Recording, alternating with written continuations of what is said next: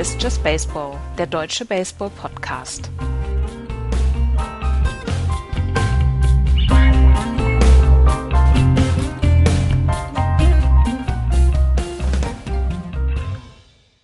Fünf Wochen sind es noch bis Oktober Baseball. Die Crunch Time kommt so langsam, aber sicher. Hallo zu einer neuen Ausgabe von Just Baseball. Hallo Andreas. Hallo.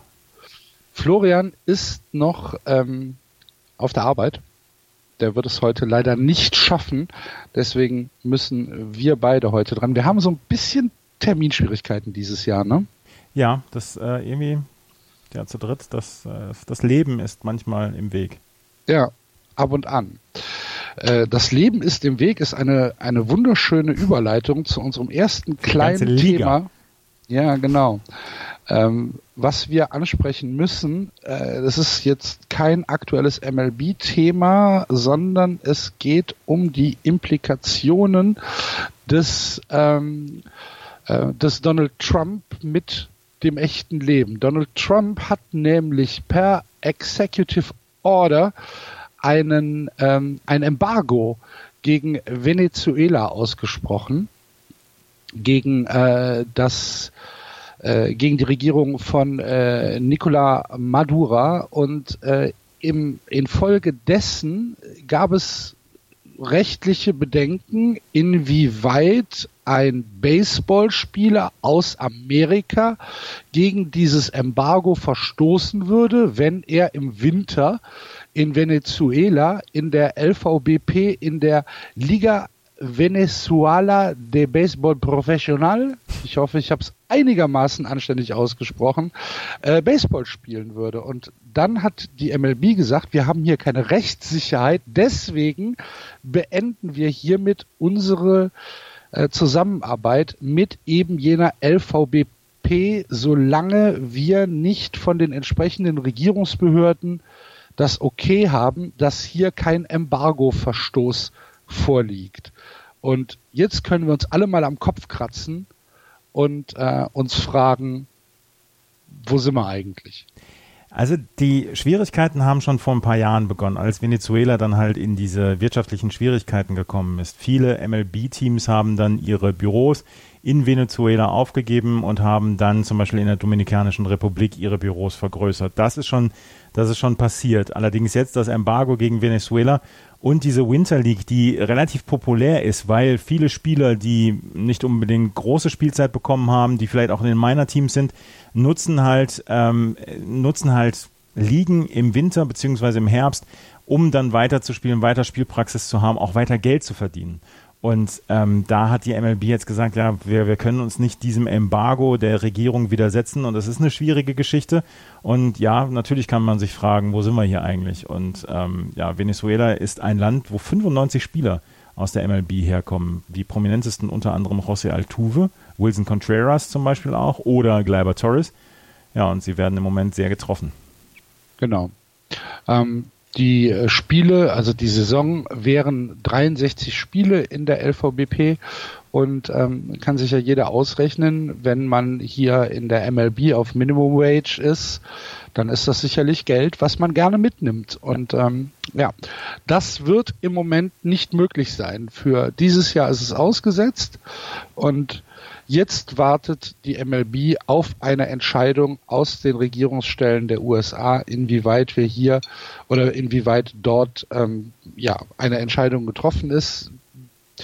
Wenn man so alles liest, was in den USA passiert, kann ich mir im Moment gar nicht vorstellen, dass da großartig, ähm, dass da, dass da irgendwas geändert wird. Ist so. Ja. Aber gut. Ähm, das war äh, die erste Meldung, mit der wir anfangen wollten. Und jetzt konzentrieren wir uns auf das Sportliche. Wie gesagt, es sind noch fünf Wochen bis äh, Oktober, bis zu den Playoffs. Und äh, so langsam müssen wir uns jetzt, Andreas, um äh, die Playoff-Teams kümmern, um die Teams, die Implikationen für den Oktober haben. Und ähm, da der Florian nicht da ist und wir also nicht würfeln können, schlage ich vor, wir fangen mit der American League East an. Ja, wir würfeln ja nicht mehr, haben wir letzte Woche besprochen. Weil, sich, weil sich Hörer beschwert haben, dass wir, dass wir erstens keine Kapitelmarken gesetzt haben und zweitens, dass wir jetzt hier alles durcheinander bringen. Und der Mensch ist ein Gewohnheitstier. We are creatures of habit. Ja, und nach sechs Jahren einfach so ein Quatsch hier anfangen mit Würfeln und so. Ja. Okay. Dann muss ich jetzt, muss ich jetzt tatsächlich gestehen, dass ich das nicht mitbekommen ja, habe. Du hast es nicht gehört, weil es war ganz am Anfang. Ja.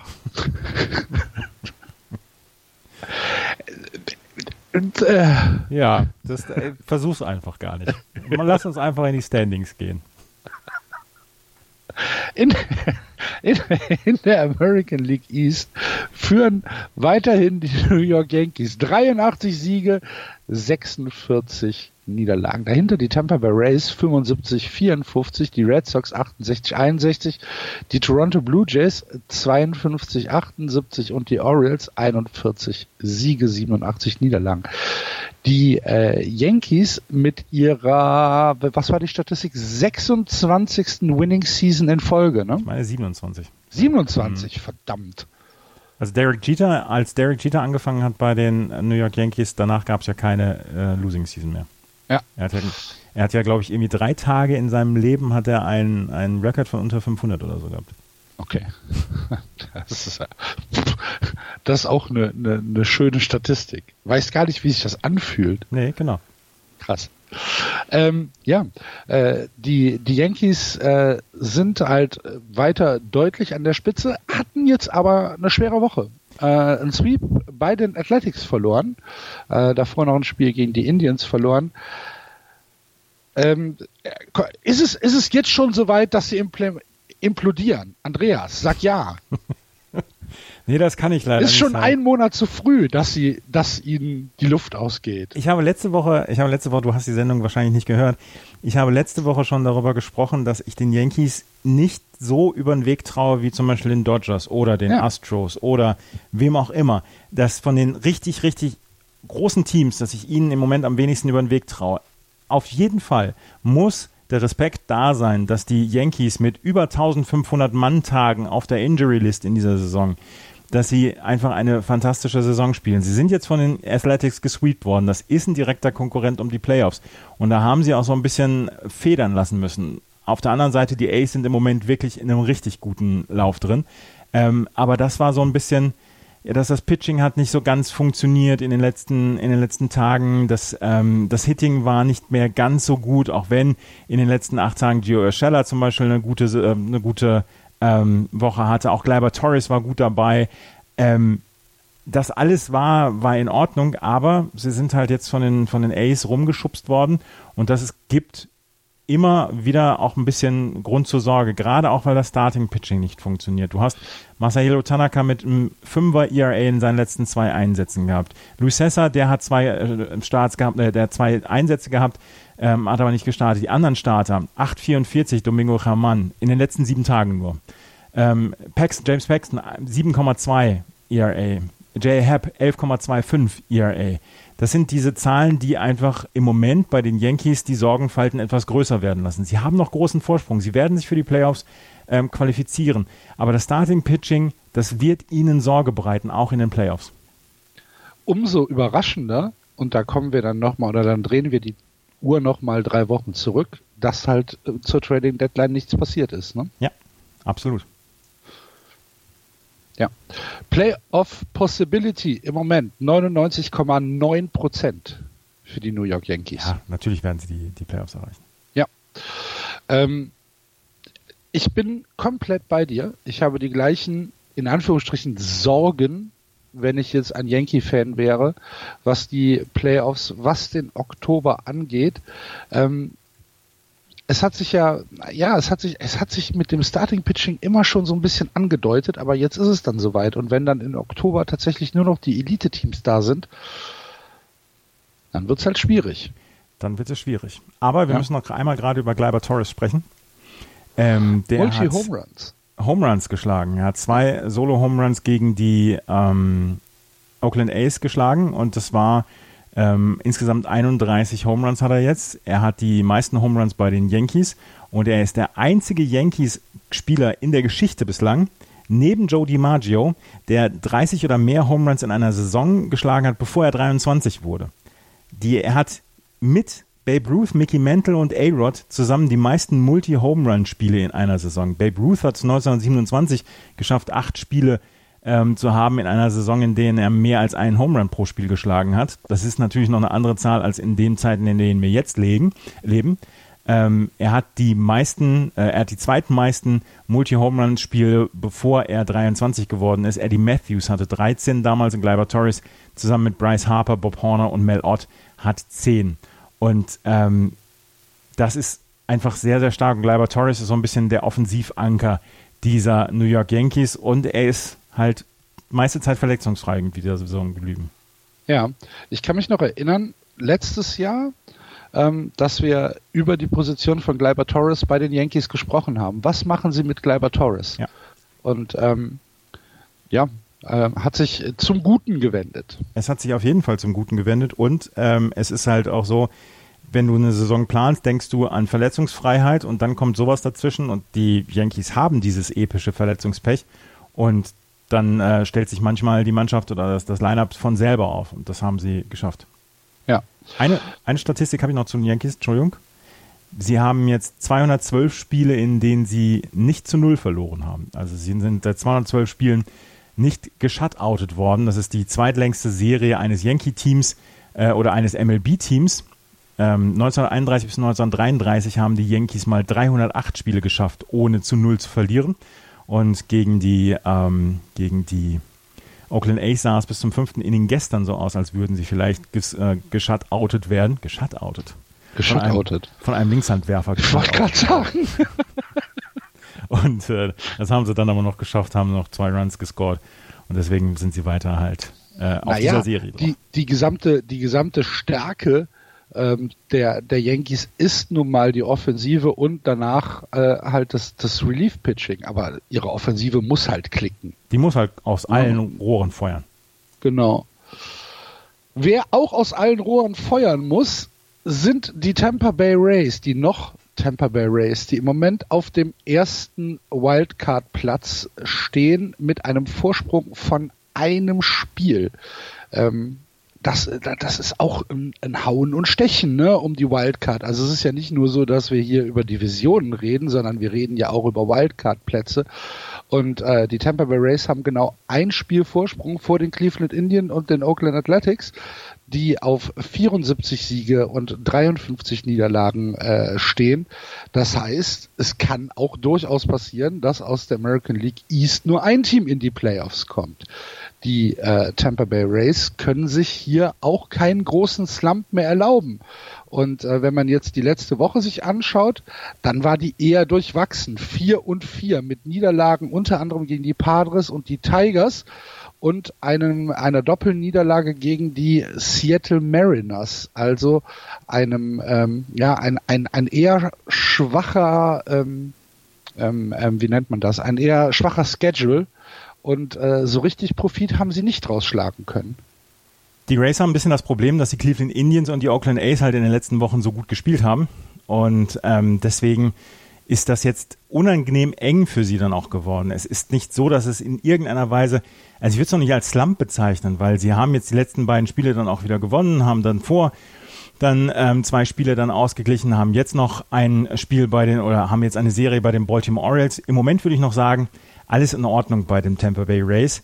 Aber, wie gesagt, Cleveland und die Oakland A's sind sehr, sehr, sehr stark geworden in den letzten Wochen.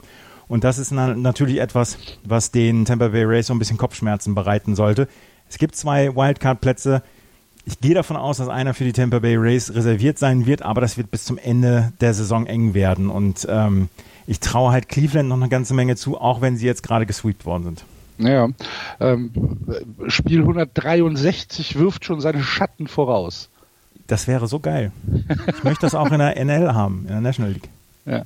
Ähm, die Tampa Bay Rays sind so ein bisschen der Gegenentwurf zu den äh, New York Yankees. Sehr starkes Pitching, äh, eher mäßiges Hitting beziehungsweise äh, Betting.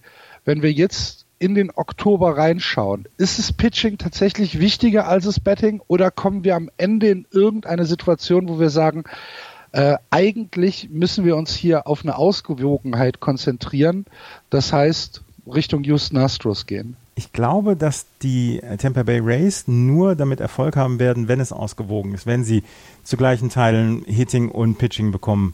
Die New York Yankees kriegen auch Spiele zwischendurch mal mit einem 16 zu 12 hin, weil sie einfach mhm. so offensiv überragend genau. sind. Aber ich glaube, bei den Tampa Bay Rays brauchst du diese gesunde Mischung. Das Problem ist halt ja jetzt, dass ähm, bei den Tampa Bay Rays dann ähm, Austin Meadows ausfallen wird, beziehungsweise, warte, warte, warte, warte. Ähm, er wird eine, Entschuldigung, nicht Austin Meadows, Entschuldigung, Tyler Glasnow ähm, fällt aus. Er wird eventuell noch Ende September wiederkommen, aber dann könnte es sein, dass er dann nicht ins Starting Pitching zurückkommt, sondern ins Long Relief zum Beispiel, um diesen Aufbau, den er braucht, ähm, dann ein bisschen kürzer zu gestalten, ähnlich wie zum Beispiel bei Nate Eovaldi bei den Boston Red Sox. Und das schwächt natürlich das Starting Pitching und das wird eine interessante Geschichte noch werden mit, mit den Tampa Bay Rays, wie sie damit umgehen werden bis zum Ende der Saison. Und ähm, da können wir alle sehr gespannt sein. Ich glaube, auch weil Blake Snell, der auch im Moment auf der Injury List ist, dass die Tampa Bay Rays so ein bisschen Probleme haben werden und dass die Playoffs vielleicht nicht lang dauern werden, sollten sie reinkommen. Ich traue ihnen nach wie vor zu, dass sie in die Playoffs kommen werden. Aber vielleicht wird die Serie oder wird die Saison dann etwas kürzer, als sie erhofft hatten. Ja, Austin Meadows wäre äh, wär tatsächlich eine sehr, sehr schlechte Nachricht, weil Austin Meadows im Prinzip die äh, Race-Offensive alleine ist. Das ist ja, ja, gar kein Pitcher, sondern äh, Centerfielder. Ja, genau, genau. Und ähm, der ist im Moment in allen Teamstatistiken führend, was die Offensive angeht. Äh, wie komme ich jetzt von führend auf die Boston Red Sox? Gar nicht, ne? Doch, sie haben gestern in einem 12-Minuten-Spiel ja. die Führung übernommen und haben dann das, das längste und das kürzeste Spiel der MLB-Geschichte in einem. ja. Zwölf Minuten hat es gestern gedauert, die Fortsetzung. Die Boston Red Sox haben das eigentlich ganz sympathisch gemacht. Alle Kinder unter 18, alle Jugendlichen unter 18 Jahre haben freien Eintritt bekommen. Jeder über 18 Jahre musste nur 5 Dollar bezahlen und das ging an die Jimmy, äh, Jimmy, Den Jimmy Fund. Jimmy Fund, genau. Und ähm, also wurde einem karitativen Zweck zuteil. Es waren auch irgendwie 12.000 oder 15.000 Leute da. Und dann hat ähm, Josh Taylor hat das ähm, zehnte Inning hat er für die Red Sox gut gepitcht. Und dann kam Brock Holt, äh, Christian Vasquez konnte einen, einen Double schlagen. Brock Holt ähm, dann gab es noch einen, einen, ähm, einen Intentional Walk gegen Sam Travis und dann Brock Holt konnte mit einem Double dann den, für den Walk-Off sorgen. Und die Red Sox haben nach zwei Wochen und einem Tag das Spiel gewonnen gegen die Kansas City Royals. Die Royals. In zwölf Minuten. Genau. Die Royals sind dafür von Baltimore in der Nacht nach, ähm, nach Boston geflogen, haben dann das Spiel gemacht und sind danach weiter geflogen nach Cleveland. Die Red Sox hatten eigentlich auch einen Off-Day, aber sie waren schon zu Hause, weil sie vorher gegen Philadelphia gespielt haben und sind danach nach San Diego geflogen. Und trotzdem, der Flug von Kansas City das war einfach, das war einfach nur Spritverbrauch. Mehr war das nicht, dieses Spiel. Ich, das kommt dann in das kleine schwarze Buch des CO2 Fingerprints. Ja, ne? genau. ja, gut. Äh, 0, nee, 1,7 Prozent sind die Playoff-Chancen der Red Sox, Andreas. Mhm. Das ist nicht so viel. viel. Ich habe jetzt nee. auch, ich habe jetzt auch wirklich tatsächlich abgeschlossen nach den beiden Niederlagen gegen die Philadelphia Phillies. Ja, Sieben Spiele sind sie äh, hinter der hinter der zweiten Wildcard zurück. Ähm, Alex Cora hat letzte Woche noch, und zwar war das äh, nach den Spielen gegen die Cleveland Indians, ähm, hat er gesagt, wenn wir jetzt noch vier Wochen so weiterspielen, spielen wir auch im Oktober. Ja. Ist nicht drin dieses Jahr. Nee, es ist nicht drin. Ist ähm, nicht drin. Die, Dafür haben die kurze, kurze lustige Geschichte. Ja. Äh, am, am Wochenende äh, war ja eine Serie gegen die gegen die Orioles. Äh, ich glaube Sonntag war noch das letzte Spiel gegen die Orioles. Ne? Ja. Ich, ich meine schon. Und ähm, ich äh, ich bin nicht zu Hause, sondern ich bin bei der Freundin und äh, wir frühstücken irgendwie und dann sagst du, ach verdammt, ich habe noch gar nicht auf, auf, die, auf die Scores geguckt. Wir haben dann die Red Sox gespielt. Und sie guckt mich an und sagt einfach, ja, wir haben gewonnen. Das waren die Orioles. und das fand ich sehr sympathisch. Ja, die haben es auch wenigstens mal gesweept.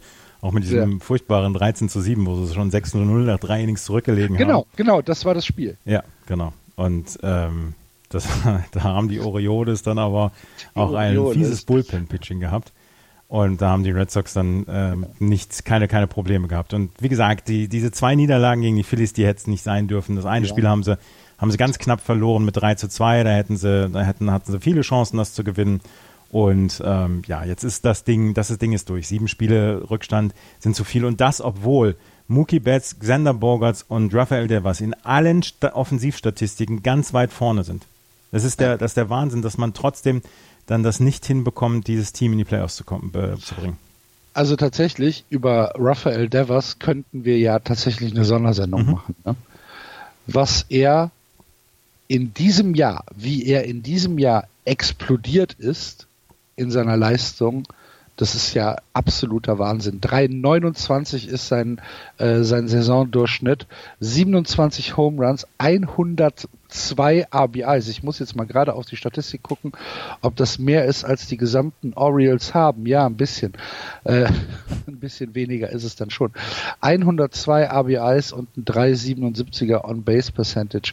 Der Typ ist dieses Jahr absolut explodiert und was meines Erachtens da immer ein bisschen zu kurz kommt.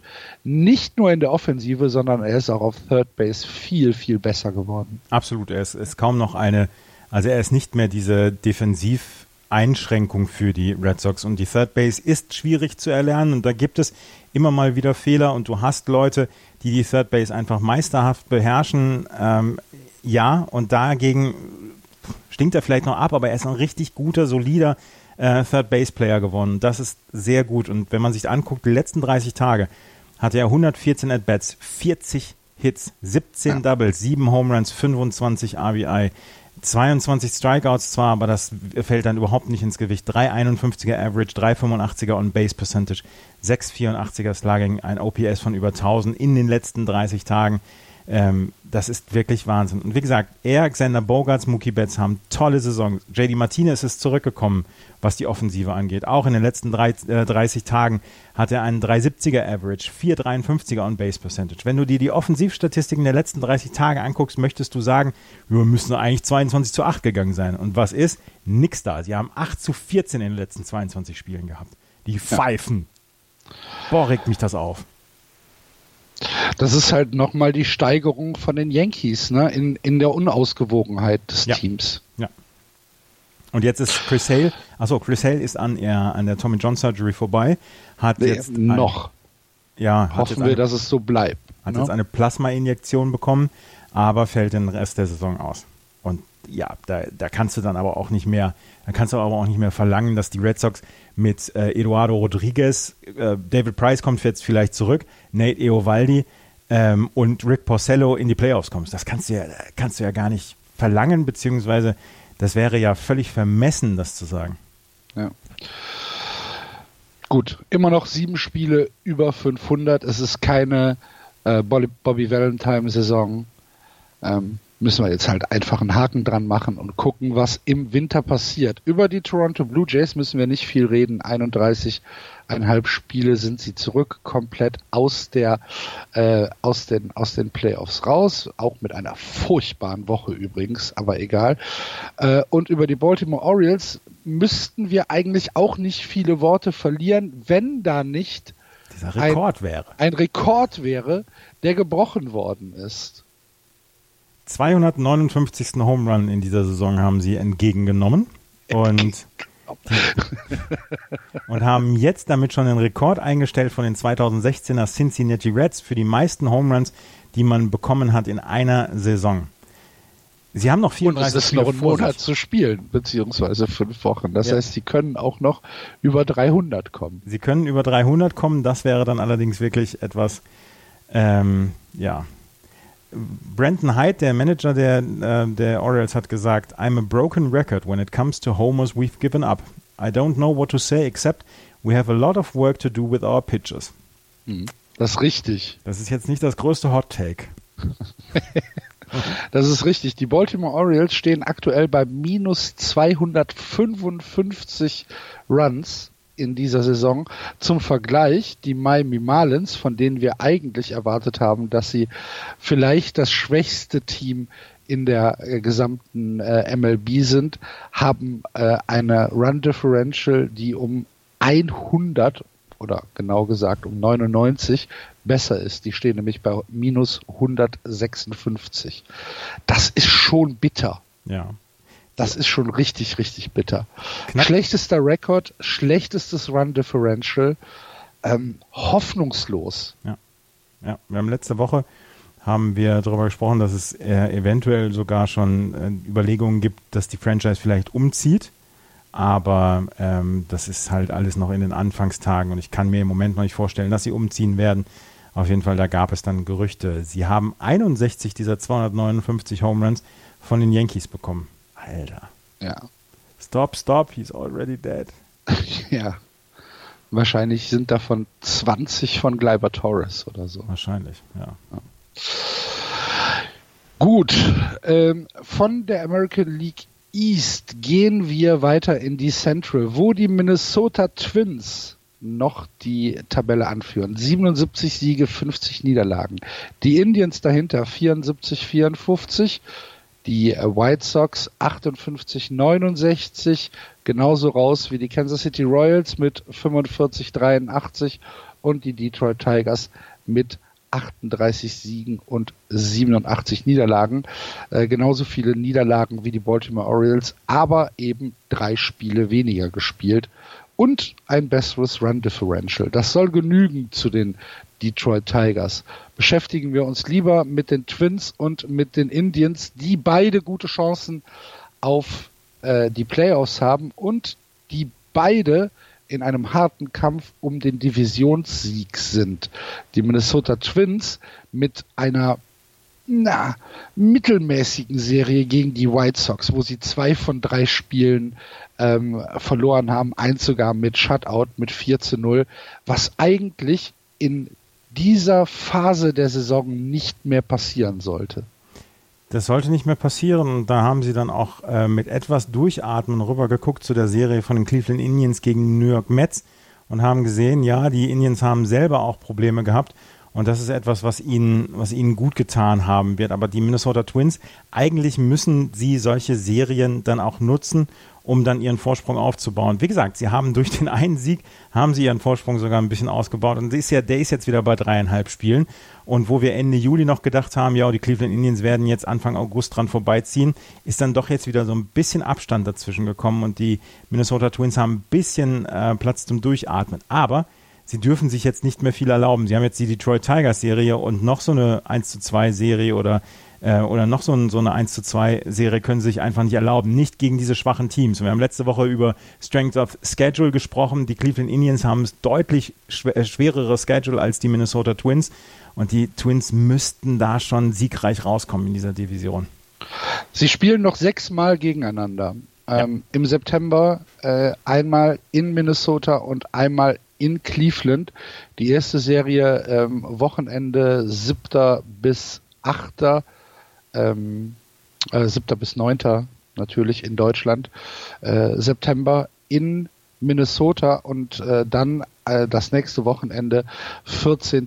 bis 16. September in Cleveland. Diese sechs Spiele sind einigermaßen wichtig für die Minnesota Twins, weil danach haben sie eigentlich in Anführungsstrichen nur noch Laufkundschaft.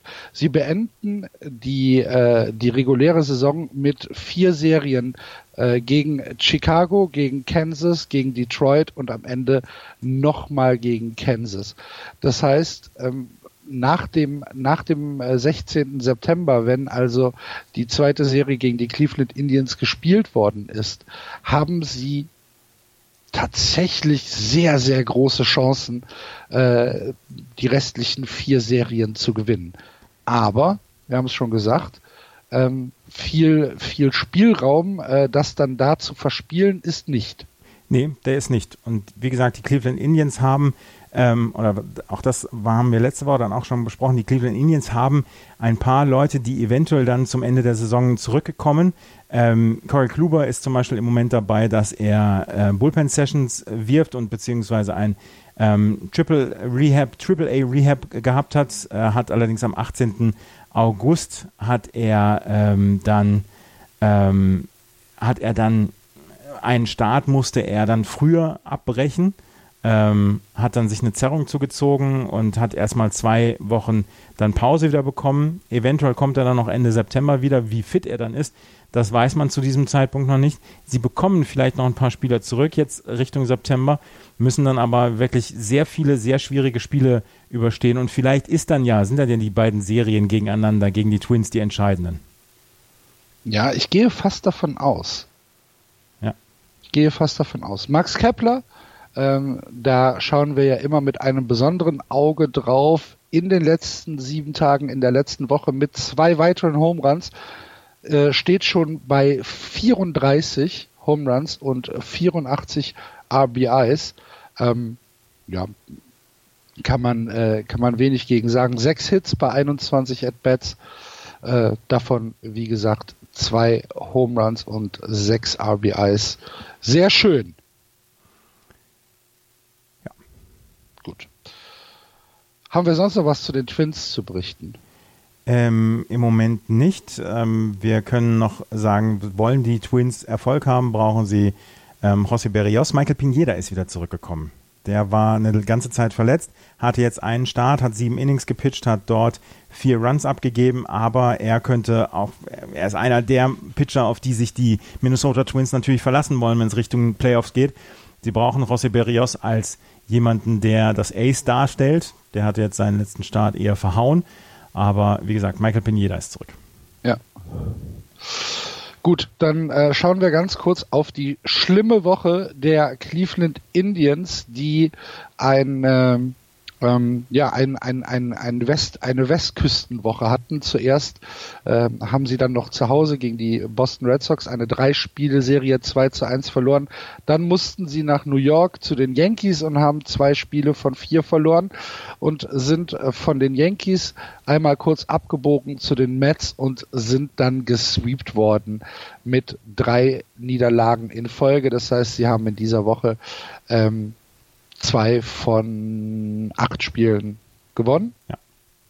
Und ähm, ja, haben damit tatsächlich ein Spiel auf die äh, underperforming Minnesota Twins äh, trotzdem verloren. Das ist natürlich etwas, was richtig, richtig bitter ist, wenn man, äh, wenn man das mit den Cleveland Indians hält. Ja, da hätten sie, da hätten sie aufholen können und haben es nicht geschafft. Und in der letzten Woche hat die Offensive halt gar nicht funktioniert. Und du musst dann auch immer ein bisschen einschränkend sagen, ja, es geht dann auch bei solchen Westküstentrips darum, dass der, der Biorhythmus auch außen vor ist und dass die Jungs äh, vielleicht nicht immer so ganz performen. Und trotzdem war das eine schwache Naja, Woche. so weit ist es jetzt von Cleveland dann auch nicht. Nee, ne? aber trotzdem, trotzdem, du hast ja diesen, diesen Reisestress und jetzt Mitte August oder Ende August, wo wir schon fast sind, ähm, da tut alles ein bisschen mehr weh und da tun diese, diese größeren und längeren Trips dann auch weh.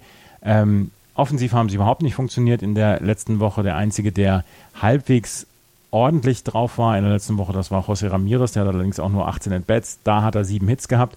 Aber ansonsten, wenn ich es angucke, Jason Kipnis nur mit vier Hits, ähm, Yassil Puig nur mit drei Hits, ähm, nur mit zwei Hits, Francisco Lindor nur mit fünf Hits. Also das war offensiv viel, viel zu wenig.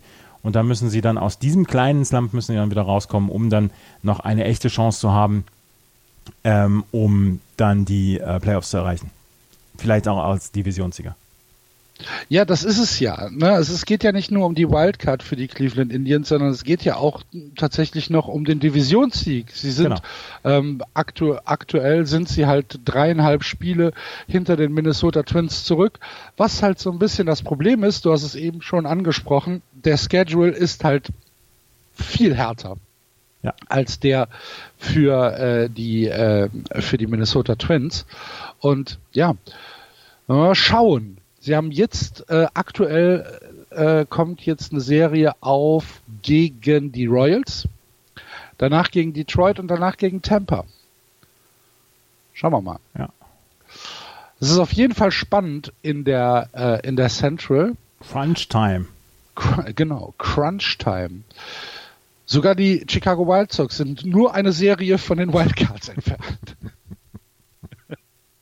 eine lange Serie, aber nur eine Serie. Ja, ist ja. Nein, im Ernst. Müssen wir was über die White Sox, die Royals oder die Tigers äh, sagen? Ich habe im Moment nichts darüber. Okay. Dann gehen wir weiter und schauen in die American League West. Ich sag immer noch, die vielleicht beste Division im gesamten Baseball. Die Houston Astros führen hier mit sieben Spielen Vorsprung, 82 und 47. Playoff Possibility, genau wie bei den Yankees 99,9 Prozent. Dahinter die Oakland Athletics 74, 53. Die Texas Rangers 63, 66, die Angels 63, 67 und die Seattle Mariners 54, 74. Hätten die Mariners die gesamte Saison so verkackt gespielt wie ab Mai, wären die Red Sox wahrscheinlich jetzt schon sicher in den Playoffs. Hat nicht funktioniert. Ja, ja, die Seattle Mariners haben Pfeifenmannschaft. Komplett die Räder verloren ab Mitte ja. April. Ja, kann man wirklich so sagen. Aber gut. Ähm, die Mariners sollen uns nicht weiter beschäftigen, sondern wir schauen auf die Houston Astros, die auch ein bisschen gestruggelt haben diese Woche. Sie hatten nämlich eine wilde Serie bei den Oakland Athletics, also beim direkten Ligakonkurrenten und haben von vier Spielen drei verloren. Und äh, das sah teilweise ähm, sah das von den von Athletics Seite ähm, richtig, richtig gut aus. Und äh, was mich so ein bisschen gewundert hat, die Houston Astros hatten ähm, manchmal keine Antwort mehr. Also mich hat mehr überrascht, dass die Oakland A's so gut sind, als dass die Houston Astros vielleicht keine Antworten mehr hatten. Das war schon sehr beeindruckend, was die A's in den letzten Tagen gemacht haben dort mit den Houston Astros. Gut, es war zu Hause und es ist nicht unbedingt ein Ballpark, der allen, allen Spielern zu, zurechtkommt, aber trotzdem musst du diese Spiele dann erstmal gewinnen gegen Houston. Und, ähm, Houston ist für mich nach wie vor absolut der Contender für den äh, World Series Platz. Das war schon, das war schon stark. Die Houston Astros haben immer noch einen sehr komfortablen Vorsprung mit sieben Spielen. Aber die Oakland A's sind wirklich pestig in dieser Saison. Und das ist schon sehr stark, was sie gemacht haben. Also die drei Spiele, die haben mich, die haben mich sehr beeindruckt von allem, was die äh, Oakland A's angeboten haben. Vom Pitching, also gerade auch das Relief-Pitching, dann rüber zum, zum Hitting, ähm, das Fielding war in Ordnung. Also das war schon sehr, sehr, sehr, sehr gut. Ja, ähm, wir, wir, wir mischen das mal so ein bisschen, aber lass uns mal mit den äh, Houston Astros anfangen, die ja in den letzten Tagen auch so ein bisschen Pech hatten. Ne? Wenn wir an Ryan Presley denken, wenn wir an Carlos Correa denken, ähm, da ist im Moment ein bisschen was auf der Injury List zusammengekommen. Ryan Presley musste auf die Injury List ähm, und wird jetzt sechs Wochen ausfallen. Und es kann sein, dass wir den, den diese dieses Jahr nicht mehr sehen. Ryan Presley wurde in verschiedenen Situationen genutzt, allerdings in den letzten Wochen und Monaten eigentlich immer als der Setup-Man für ähm, Carlos Osuna. Und ähm, er braucht eine, er braucht eine Arthroskopie am Knie und deswegen wird er wohl die nächsten sechs Wochen dann ausfallen. Und das Knie, gerade das Knie, auf dem dann geworfen wird, quasi, ähm, ist ja doch sehr, sehr wichtig. Und äh, Roberto Osuna, nicht Carlos Osuna, Andreas, komm, reiß dich zusammen. In 50 ein Drittel Innings hat Presley dieses Jahr einen 250er ERA gehabt und einen 0,93er Whip mit 65 Strikeouts und nur 11 Walks. Also der Junge war schon sehr, sehr zuverlässig und das zeigt so ein bisschen, ähm, wie, wie schwer dieser Verlust dann auch wiegen kann. Auch wenn das Bullpen der ähm, Houston Astros nach wie vor wirklich sehr gut ist. Will Harris hat eine super Saison bislang. Hector Rondon kann das machen. Chris Devensky kann das machen. Joe Smith ist, äh, ist zurück und ähm, hat, eine, hat eine sehr gute hat die sehr gute erste Starts gehabt oder sehr gute erste Einsätze gehabt. Also das Bullpen ist nach wie vor gut gefüllt und trotzdem Ryan Presley ist eine von diesen Late-Inning-Optionen, die vielleicht dann auch wehtun werden. Genau, Setup Man für ähm, die Hörer, die es jetzt vielleicht nicht direkt zuordnen können, bedeutet, äh, normalerweise äh, ist er für die drei Outs im achten Inning zuständig, äh, die dann äh, dem Closer die Möglichkeit geben, das Spiel zu saven. Genau. Und Carlos Correa ist dann noch mit Lower Back Stiffness. Ich, ja, ich habe auch einen steifen Rücken, geht trotzdem nicht auf die Injury List ist draufgekommen, er wird höchstwahrscheinlich Anfang September wieder dabei sein. Er ist am 20. August draufgekommen auf diese äh, auf die Injury List, also am Dienstag und wird dann wahrscheinlich am 30. nächsten Freitag wieder eingesetzt werden. Ja, aber Carlos Correa halt auch ähm, ein, ein, ein, ein, ein wichtiger Spieler für äh, die Houston Astros, der in diesem Jahr auch schon 19 Home Runs geschlagen hat und ein 278er RBI hat. Ähm, das heißt, langfristig sollten sie auf den nicht verzichten müssen sie brauchen ihn vor allen Dingen auf der Shortstop-Position. Ja, also genau. Das, da ist er schon sehr, sehr wichtig. Ähm, es gab eine kleine Irritation, um mal einen kleinen Ausflug in den Boulevard zu machen, äh, als ein Detroit Tigers äh, Beatwriter äh, mit Justin Verlander sprechen wollte. Hast du da mehr drüber? Genau, die Houston Astros haben gegen die Detroit Tigers verloren und das war das, der größte Upset in den letzten 15 Jahren. Die Wettquoten vorher waren so, dass die Houston Astros gegen die Detroit Tigers gerade bei dieser bei diesem Pitching-Duell, ähm, der äh, Justin Verlander, ich weiß gar nicht, gegen wen er gepitcht hat, ähm, waren sie, wie gesagt, der größte Favorit seit 15 Jahren, der ein Spiel verloren hat. Sie haben 2 zu 1 mhm. verloren. Äh, an Justin Verlander lag es nicht unbedingt. Die Offensive ist einfach nicht durchgekommen. Und ein Detroit ähm, Tigers Beatwriter wollte hinterher zu Justin Verlander darüber sprechen und Justin Verlander hat über die Houston Astros ausrichten lassen, nee, nee, nee, nee, nee, nee, da, da machen wir nichts hier, den lassen wir nicht vor. Das hat den Tigers nicht gut gefallen, das hat auch den Beatwriter nicht gut gefallen, weil im, ähm, im Collective Bargaining Agreement steht drin, die müssen die Spieler zur Verfügung stellen. Geht halt nicht anders. Und da war jetzt so ein bisschen Ärger dann mit dabei. Und ähm, Justin Verlander hat gesagt, es geht gar nicht um dieses Spiel, sondern um, um Ärger von früher. Verlander war früher bei den Detroit Tigers und vielleicht ist da noch so ein bisschen, wir kennen es von den, von den Boston Red Sox mit Dennis Eckersley und David Price, äh, vielleicht ist da noch so ein bisschen was übrig geblieben. Ja, kann sein. Irgendwas ist im Wasser in Detroit, ne? so was die Presse angeht irgendwas, irgendwas stimmt da nicht. Ja. Aber gut. Das nur ein äh, kleiner, ein kleiner Ausflug in den Boulevard. Lass uns mal lieber ähm, über die bärenstarken Oakland Athletics sprechen, die im Moment wirklich, wirklich sehr, sehr gutes Baseball spielen. Nur noch in Anführungsstrichen sieben Spiele hinter den Houston Astros sind und auf dem zweiten Wildcard-Platz sitzen mit einem äh, tatsächlich halben Spiel Vorsprung vor den, äh, vor den Cleveland Indians. Sie haben beide 74 Siege, aber die Oakland Athletics haben in Anführungsstrichen nur 53 Niederlagen, wohingegen die Cleveland Indians ein Spiel mehr haben und 54 Niederlagen haben. Das heißt, aktuell die Athletics mit einem halben Spiel Vorsprung auf dem zweiten Wildcard-Platz. In den letzten zehn Tagen sind sie acht und zwei gegangen. Äh, die Serie gegen die Houston Astros haben wir schon angesprochen. Drei Siege aus vier Spielen. Ähm, und jetzt haben sie die New York Yankees gesweept in den letzten drei Tagen. 6-2, 6-4, 5-3. Ähm, wenn wir uns jetzt anschauen, sie hatten also sieben Spiele gegen die besten Records äh, der American League gegen die Astros und gegen die Yankees und haben aus diesen sieben Spielen sechs gewonnen. Most impressive stuff. Ne? Ja, da kann, man, da kann man wirklich nur den, den Hut ziehen. Das war bärenstark die letzte, die letzte Woche. Du hast es gesagt, gegen die Yankees und gegen die Houston Astros. Und angeführt von einem wirklich famosen Pitching. Ich habe jetzt mal auf die letzten 30 Tage geguckt bei den Oakland A's. Da haben sie ja so ein bisschen ähm, haben sie ein bisschen den Motor anlaufen lassen. Ähm, Chris Bassett hat in 31 Innings nur 9 Runs abgegeben, 2,61er ERA. Homer Bailey mit einem 3,90er ERA. Mike Fires mit einem 3er ähm, ERA. Brad Anderson ist der Einzige, der so ein bisschen raussticht mit einem 5er ERA, aber Tanner Roark auch mit seinen letzten vier Starts mit einem 2,63er ERA.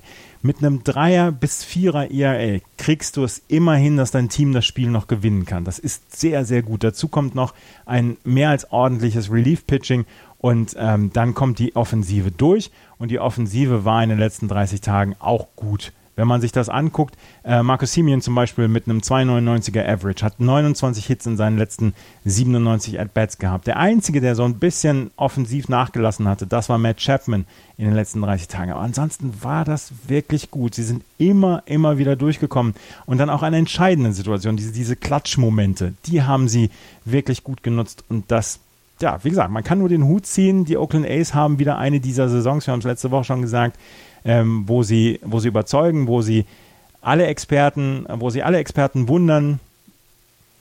Es ist stark. Es ist wirklich richtig stark. Ja. Ähm, es sind, sind die Oakland Athletics denn tatsächlich in der Lage, ähm, hier bei den, bei den Playoffs ein, ein Wort mitzureden? Das ist ja genau das, die Frage, die man sich in den letzten 20 Jahren seit Moneyball immer stellt. Die Oakland ja. A's kriegen immer diese Saisons hin, wo sie sagen, äh, oder wo sie, wo sie mithalten können, wo sie die, die Regular Season dann überstehen können. Aber wenn es dann richtig drauf ankommt, dann gibt es halt immer noch dieses eine Team, was dann ein bisschen besser ist, was dann vielleicht so ein bisschen tiefer dann auch ist, was die Spieler für die besonderen Momente hat. Vielleicht fehlt das dann wirklich ähm, den Oakland A's und ähm, das wäre, ja, ist im Moment auch mein Verdacht. Vielleicht fehlt noch ein Pitcher, ein Starting Pitcher. Ja, aber Problem ist, woher nehmen und nicht stehlen jetzt, ne? Ja. Nach dem 30. Juli. Obwohl das Pitching ja echt nicht schlecht ist, ja. ne? Muss man wirklich sagen. Was, was äh, Fires und Brad Anderson da diese Saison machen, ist schon nicht schlecht und Chris Bassett steht im Moment eh über allem. Ja. Absolut. Ich bin, ich, ich, ich bin mir halt, ich bin mir, ich, ich, ich, ich ähm, kämpfe halt so ein bisschen mit mir selbst, ob ich ihn gönnen soll oder nicht. Doch, jetzt wo Ich die weiß Red es Sox nichts mehr zu tun haben, damit gönne ich es in allen. Ja, Ich bin ein Gönner. ich weiß, ich bin, ich bin, ich, ich bin ja, ich bin ja so ein Astros-Sucker. Ne?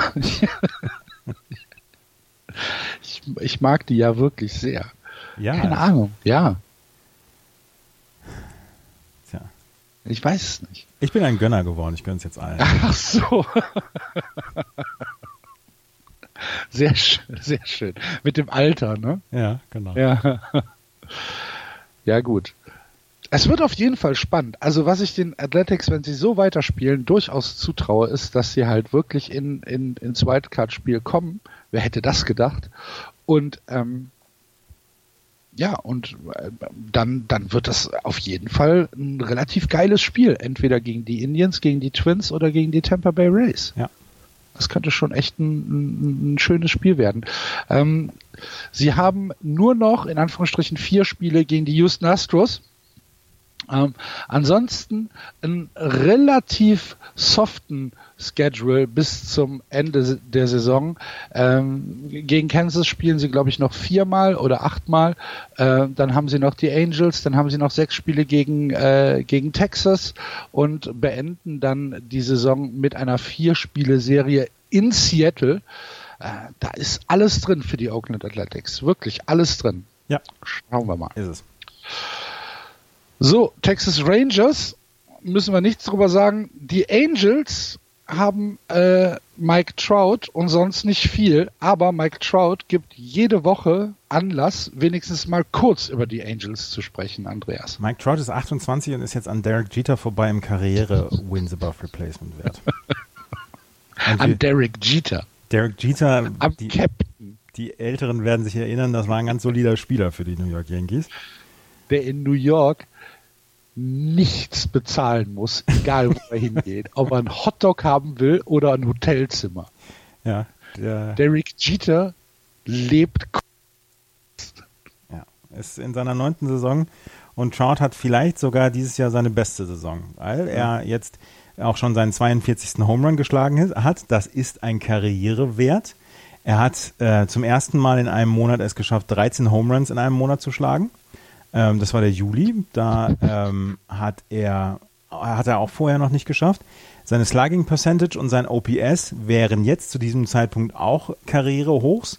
Und er ist auf, ähm, auf Spur, seine persönlichen Bestleistungen ähm, in Runs, da hat er 130 bislang gehabt, RBI 123, Walks 126 und Total Bases 359 dann zu übertreffen. Also das waren seine Bestwerte bislang. Und er ist überall auf der Spur, dann das zu übertreffen. Dazu hat er jetzt schon wieder acht Wins above Replacement gehabt.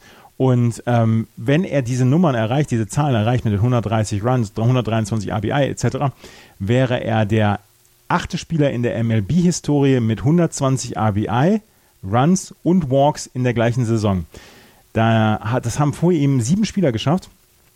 Und das waren ein paar gute dabei. Babe Ruth, Lou Gehrig, Ted Williams, Mickey Mantle, Mark McGuire, Jeff Bagwell und Barry Bonds. Ja. Jetzt kannst du McGuire und Bonds da schon mal rausrechnen. Rausnehmen, aber der Rest. Ne? Ja. Ja, ist ein krasser Typ, muss man, muss man tatsächlich sagen.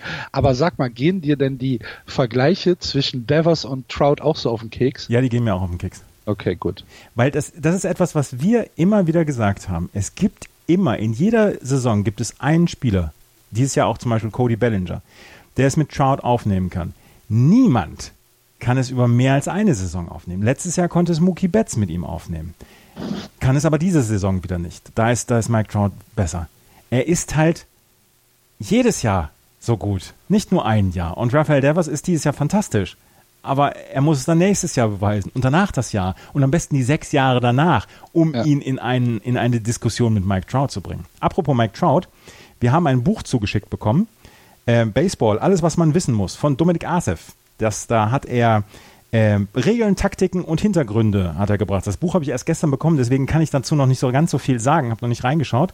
Ähm, Dominik Asef hat auf jeden Fall hier so ein Basic-Buch für den ja, Neuankömmling im Baseball, beziehungsweise für den, der noch nicht viel äh, Baseball geschaut hat, ähm, geschrieben. Und ich mag das sehr, dass er wirklich nicht nur die, die die Basics mit reinbringt, sondern dann auch zeigt hier, was gibt es denn an, an, an Pitching-Würfen? Den Four-Seam-Fastball, den Two-Seam-Fastball, Sinker, Cut-Fastball. Also, dass er wirklich dann auch in die Details reingeht und wenn man dieses Buch durchbekommen hat, dass man dann schon eine ganze Menge weiß. Er erzählt auch oder er berichtet auch, erklärt auch viele Statistiken, viele Saber-Metrics. Und ähm, das könnte ein Universalwerk sein. Ich werde reingucken und nächste Woche darüber berichten. Vielen Dank auf jeden Fall für die Zusendung des Buchs. Und ähm, ja, jetzt schon mal eine erste milde Empfehlung. Genau, ist im äh, Meyer und Meyer Verlag erschienen, kostet 14,95 Euro. Und ähm, ich könnte mir vorstellen, dass das für Menschen, die noch nicht so viel mit Baseball zu tun hatten, aber denen dieser Sport Spaß macht, eine ganze Menge bringen kann. Jawohl. Sehr schön. Wo wir keinen Spaß dran haben, ist äh, am äh, Rest der Liga, haben wir ja schon angesprochen, über die Rangers und die Mariners müssen wir nicht mehr viel reden, ne? Mm, nee. Gehen wir in die National League. Jawohl. In der National League East führen die Atlanta Braves relativ komfortabel mit sechs Spielen Vorsprung vor den Washington Nationals. Die Braves 77-52, die Nationals 70 und 57. Dahinter die New York Mets 67-60, die Phillies 66-60 und die Miami Marlins überraschenderweise 45 Siege und 81 Niederlagen, 30,5 Spiele hinter den Atlanta Braves zurück. Die Braves mit einer ganz hervorragenden Woche. 8 und 2 aus den letzten 10. Fünf Spiele jetzt in Folge gewonnen. Davon zwei Qualitätssiege gegen die Dodgers da muss man auch mal tatsächlich den Hut vorziehen. Davor eine Serie gegen die New York Mets, wo sie auch 2 zu 1 gewonnen haben. Und äh, jetzt den Abschluss der Woche machte eine Serie gegen die Miami Marlins, die sie gesweept haben mit 5-1, 5-0 und 3 zu 2. Aber ähm, wichtig sind natürlich tatsächlich die vier Siege gegen die Dodgers und gegen die New York Mets. Und wir haben so häufig darüber gesprochen in dieser Saison, dass die ähm, Atlanta Braves wohl nicht mit den Dodgers festhalten oder mithalten, festhalten, mithalten können. Und jetzt zeigen sie, dass sie es in einer regulären Serie dann schon mal schaffen und äh, dann auch Spiele gewinnen. Und die Atlanta Braves sind für mich eine ja, der spannenderen Mannschaften dieser Liga, weil ich, ja, ich, ich weiß nicht, was ich ihnen zutrauen kann. Ich habe ich hab tatsächlich nach wie vor keine Ahnung, was ich ihnen zutrauen kann. Und ähm, ich schaue jetzt mal gerade auf die letzten ähm, sieben Tage, was das Pitching angeht. Und da haben wir Mike Soroka. Julio Teheran. Julio Teheran mit sieben Innings gepitcht, fünf Hits zugelassen, null Runs. Dallas Keikel mit sechs Innings, sechs Hits, nur einen Run zugelassen. Mike Soroka hat äh, zwei Spiele gepitcht, hat fünf Runs abgegeben, aber auch 13,2 13 2 Drittel Innings gepitcht.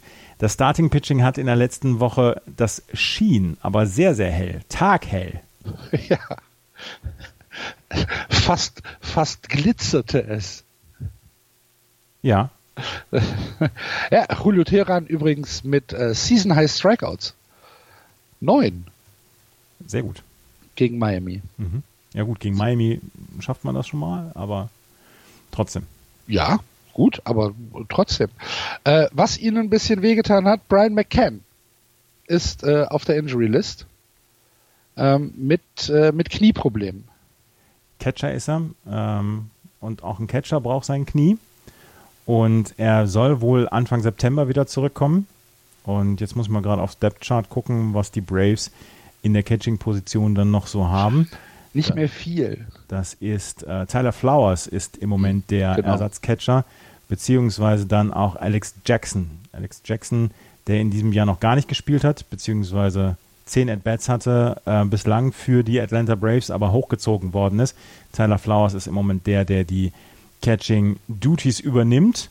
Und Brian McCann war, ja, war der Starting Catcher und ähm, ja. Ja, Tyler Flores natürlich Veteran, ähm, aber dieses Jahr mit, äh, mit relativ wenig Einsätzen ähm, auf der Position. Ich glaube schon, dass es, dass es, dass es wehtun kann. Ich hoffe für die Atlanta Braves, dass Brian McCann relativ schnell wieder zurückkommt. Wann hat er jetzt das, das sich geholt, den, den News hier, oder? Äh, das jetzt diese Woche, ich glaube am Dienstag ist er draufgekommen. Dienstag Ein, oder Mittwoch? 21. August, am Mittwoch. Am Mittwoch, am Mittwoch ja. Dann bin ich jetzt sehr gespannt auf die nächsten Serie, ob das Starting Pitching mit Tyler Flaus zusammen dann auch so gut performen kann. Ja. Ähm, ja, wie gesagt, äh, ich, ich, äh, ich hoffe und gönne es den Atlanta Braves, denn äh, ich finde es auch eine unfassbar spannende äh, Mannschaft mit äh, Echeverria, mit Ronald Acuna Jr., auch mit Freddie Freeman, der ja in seinem in seinem wievielten Sommer ist der gerade? Der, der, ist ja, der ist ja noch nie aus dem Frühling rausgekommen. ja, wahrscheinlich. Freddie, Freddie, Freeman wird ja jetzt erst im September 30. Ja. ja. Ähm, Nein, also äh, ich, ich, ich gönne es, ich gönne es dem Team wirklich und ich finde, äh, die Atlanta Braves sind auch eine der sympathischeren Mannschaften in der National League East. Ja, sie dürfen ihren, ihren Tomahawk-Job da noch lassen, die Fans, aber ansonsten, ich mag die Mannschaft auch. Vor allen Dingen, weil sie, weil sie strategisch aufgebaut worden ist mit vielen genau. Homegrown-Playern. Und Freddie Freeman, der diesen, diesen Slump durchgestanden hat, der gesagt hat, gut, ich schaue mir das an und ich bleibe bei euch und ich habe den langen Vertrag und ähm, ich versuche mit der Mannschaft wieder was aufzubauen. Und jetzt im Moment erntet er dann auch die Früchte zusammen mit seinem Team. Habe ich mal erwähnt, was, was ich für einen Softspot für Freddie Freeman habe? Mm, Mehr bestimmt, aber sag's ruhig nochmal. Ich habe einen Softspot für Freddie Freeman. oh, oh, okay. Möchtest du das elaborieren? Nee, ich, ja, ich mag ihn als, so. Ich mag ihn als Spieler sehr gerne. Er ist ein, also ich empfinde ihn als einen sehr angenehmen Spieler. Er ist kein, er ist kein Poser, er macht einen sympathischen Eindruck und er liefert halt ab. Und das ist zuverlässig. Ja, das gefällt mir. Geh komplett mit.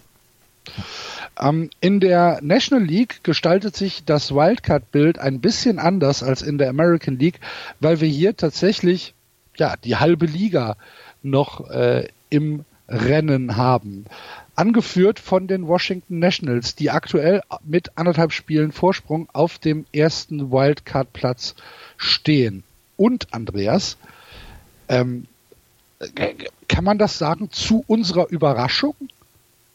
Die Washington Nationals? Ja. Zu meiner nicht. Wirklich nicht. Wir haben sie vor der Saison, vor der Saison haben wir gesagt, ähm, sie, sie müssen tatsächlich ja, kämpfen und ähm, das hat sich ja tatsächlich auch bewahrheitet.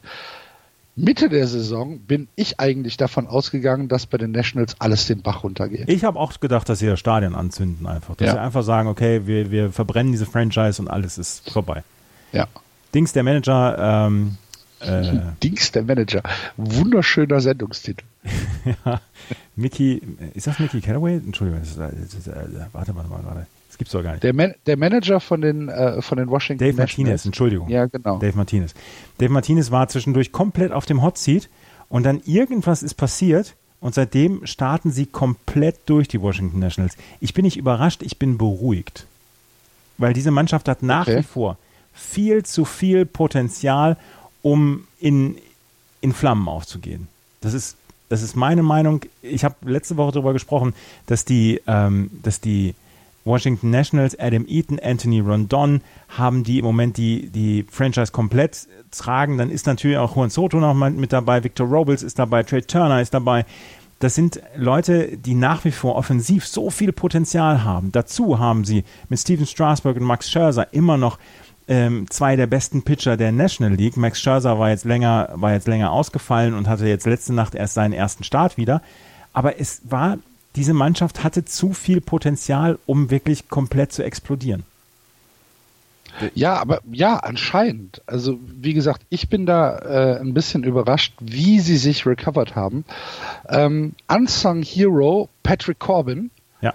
ähm, der tatsächlich äh, seit irgendwie zehn Wochen war es, glaube ich, äh, nicht mehr ein Spiel verloren hat, der in den letzten zwei Monaten monstermäßig pitcht und jetzt in, äh, in der letzten Woche äh, ein, ein Acht-Inning-Game hatte ähm, gegen die, was war es, gegen die Pirates, genau, gegen die Pittsburgh Pirates, ähm, wo er aussah, als wäre er ein ganz großer.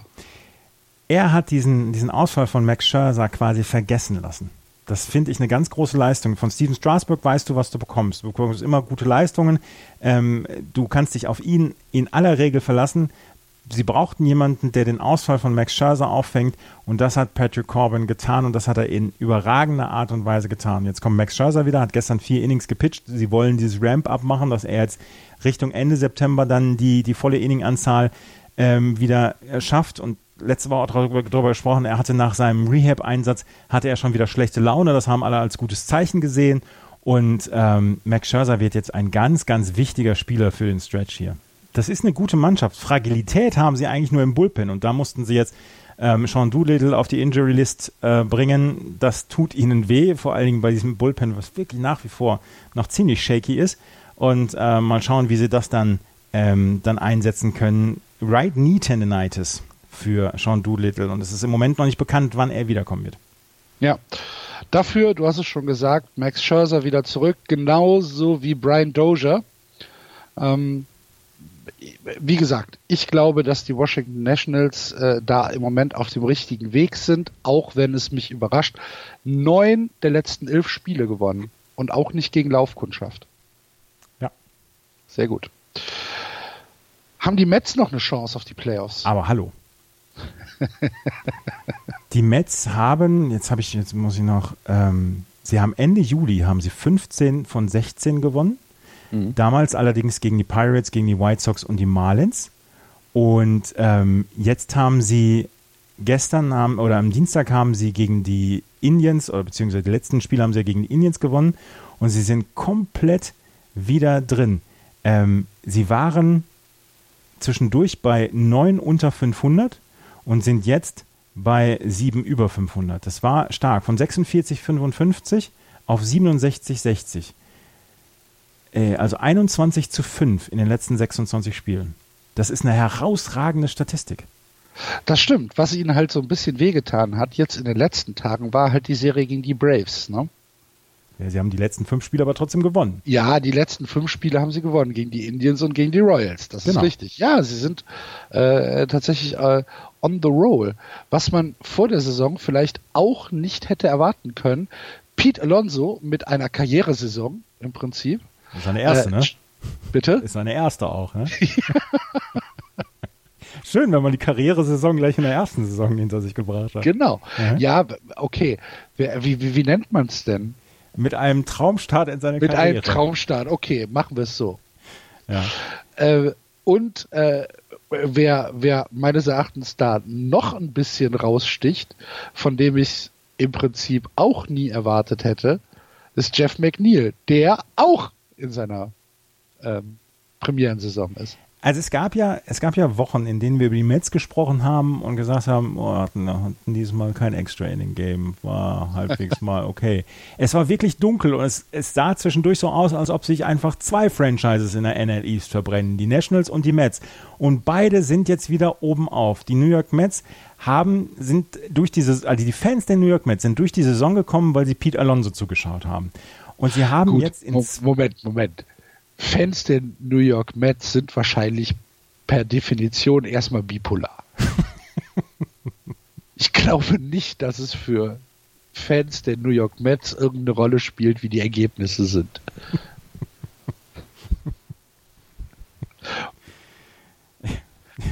Ich kann es mir nicht vorstellen. Ansonsten wäre es tatsächlich ein noch schlimmeres Schicksal, als ich mir erwartet hätte. Es gibt, es, also es, es muss auch bei Siegen einen Grund geben, irgendwas zu hassen. Ja, hundertprozentig. So, auf jeden Fall, zwischendurch war es arg dunkel rund um die Mets. Aber, ich habe es gesagt, 21 zu 5 aus den letzten 26 Spielen. Sie haben jetzt eine ganz wichtige Serie gegen die Braves vor sich. Das ist eigentlich, neben Dodgers gegen Yankees, ist das eine Must-See-Serie, die wir am Wochenende sehen werden. Und ähm, sie haben jetzt mehrere Leute, die einfach sich hervorgetan haben, abseits von Pete Alonso, abseits von Noah Syndergaard und abseits von Jacob de Grom. Sie haben Steven Matz zum Beispiel gehabt, der in seinen letzten fünf Starts vier Qualitätsstarts dann einfach mal hingelegt hat. Und er ist ein, äh, ein, ein Faktor, den man vorher auch noch nicht kannte, ist JD Davis. JD Davis hat zu Hause eine Slashline von 390er Betting Average, 454er On-Base Percentage, 37, 732er Slugging im City Field. Auswärts sieht das immer ein bisschen schlechter aus, aber ist auch noch ähm, mehr als in Ordnung. Und in der letzten Zeit hat er ähm, seit dem All-Star Break hat er ähm, die besten Statistiken von allen äh, National League Hittern mit wenigstens 100 Plate Appearances. Betting Average seit dem All-Star Break 380, OPS von über 10, äh, über 1000, Entschuldigung. Ahmed Rosario ist nicht weit davon entfernt, Michael Conforto ist nicht weit davon entfernt, Jeff McNeil ist jetzt ausgefallen ähm, für eine Woche und da war JD Davis da und hat einfach mal ähm, abgeliefert. Und die Mets haben offensiv richtig, ähm, richtig gut performt und das Pitching war sowieso gut. Und jetzt stehen sie wieder da und sind mitten im Geschäft, anderthalb Spiele. Und ich sage es jede Woche wieder, ich verlange, dass die National League am Ende ein Spiel 163 um den Playoff-Einzug hat. Die Chancen stehen dazu ja nicht so schlecht. Nicht so schlecht. Nee, das stimmt. Ich verlange es. Die Mets. Stark. Ja. Wie gesagt, Mets gegen Braves oder Braves gegen Mets und Dodgers gegen Yankees an diesem Wochenende. Schaut's euch an. Das ist Must See TV. Das ist Must See TV. Ich bin sehr gespannt auf Dodgers gegen Yankees. Ja. Na? Ich auch. Ja. Ich auch. Phillies und Marlins müssen wir nichts sagen, ne? Phillies ah, doch, die Marlins haben auch einen, äh, äh einen Streak gerade. Ja, 23 Spiele hintereinander, oder 23 Spiele hintereinander, in denen sie einen Home Run kassiert haben. Ja ist die viertlängste Serie in der MLB-Historie. Herzlichen Glückwunsch. Und die Philadelphia ja. Phillies, nachdem sie die letzten beiden Spiele gegen die Red Sox gewonnen haben, sind auch nur zwei Spiele außer der, außerhalb der. Das ist auch Wahnsinn, ne? Dass die Phillies tatsächlich eine Chance auf, auf einen Wildcard-Platz haben. Ja. Das ist eigentlich. Ich weiß, ich weiß nicht, ob es für die Phillies oder gegen die National League spricht. Ich glaube, es spricht für die National League East. Okay. Also ich habe Spaß in den letzten Wochen an der National League East. Ja, das ist ja, das ist ja auch unbestritten. Du hast halt zwei Knallassi-Mannschaften drin mit den Mets, den Phillies, eine hochsympathische mit den Braves, eine komplett dysfunktionale mit den Marlins und eine, die sich nicht entscheiden kann, ob sie in Knast geht oder im Lotto gewinnt mit den Nationals. Ja. Ja. ja. Das ist eine schöne, diverse Liga. Das ist doch wunderbar. Ja. Gut. Dann gehen wir in die Central, wo wir gerade bei Knallassis waren. Gehen wir zu den St. Louis Cardinals. genau. Wir fangen aber mit dem Standing an. Ähm, die Cubs haben noch ein halbes Spiel Vorsprung vor den Cardinals. 69, 58, die Cardinals ein Spiel weniger, 68, 58. Dahinter die Brewers 65 und 62. Die Reds 60, 66 on the verge of uh, a winning season und die Pittsburgh Pirates ein bisschen dahinter. 52 Siege und 75 Niederlagen. Wenn wir von einer engen Division reden, haben wir hier die Definition, nämlich die National League Central, die noch ein bisschen enger ist als die American League Central. Die Cubs mit fünf Siegen in Folge, die ihnen geholfen haben, ihren ersten Platz zu verteidigen. Darunter ein äußerst wildes 12 zu 11 gegen die San Francisco Giants.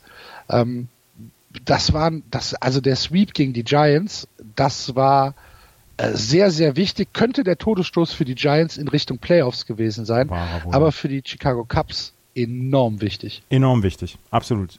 Auch hier haben wir letzte Woche darüber gesprochen, dass die Chicago Cubs einfach nicht so performen, wie wir es eigentlich denken, auch seit 2017 vielleicht. Natürlich haben sie die zweitmeisten Spiele seit 2016 gewonnen und das ist alles hervorragend und so weiter. Und trotzdem hat man immer das Gefühl gehabt, sie müssten eigentlich noch ein bisschen besser sein, gerade mit diesem Talent in der Mannschaft. Aber diese fünf Siege jetzt die zuletzt, die waren wirklich enorm wichtig. Ich glaube, es war der Neckbreaker für die San Francisco Giants, diese drei Spiele zu verlieren und vor allen Dingen dieses 12 zu 11, was wirklich ähm, absurd viele Wendungen hatte. Ähm, das war, das war, ja, war ein starker Sieg. und es 1 zu 0 war halt auch bitter, ne? Ja. Mit, mit Kyle Hendricks, der hier ähm, gepitcht hat, als, ja, das, das war auch bitter für die Giants. Aber wir wollen uns nicht zu sehr beim Florian einschleimen. Wir, wir sind ja bei den Cubs. So.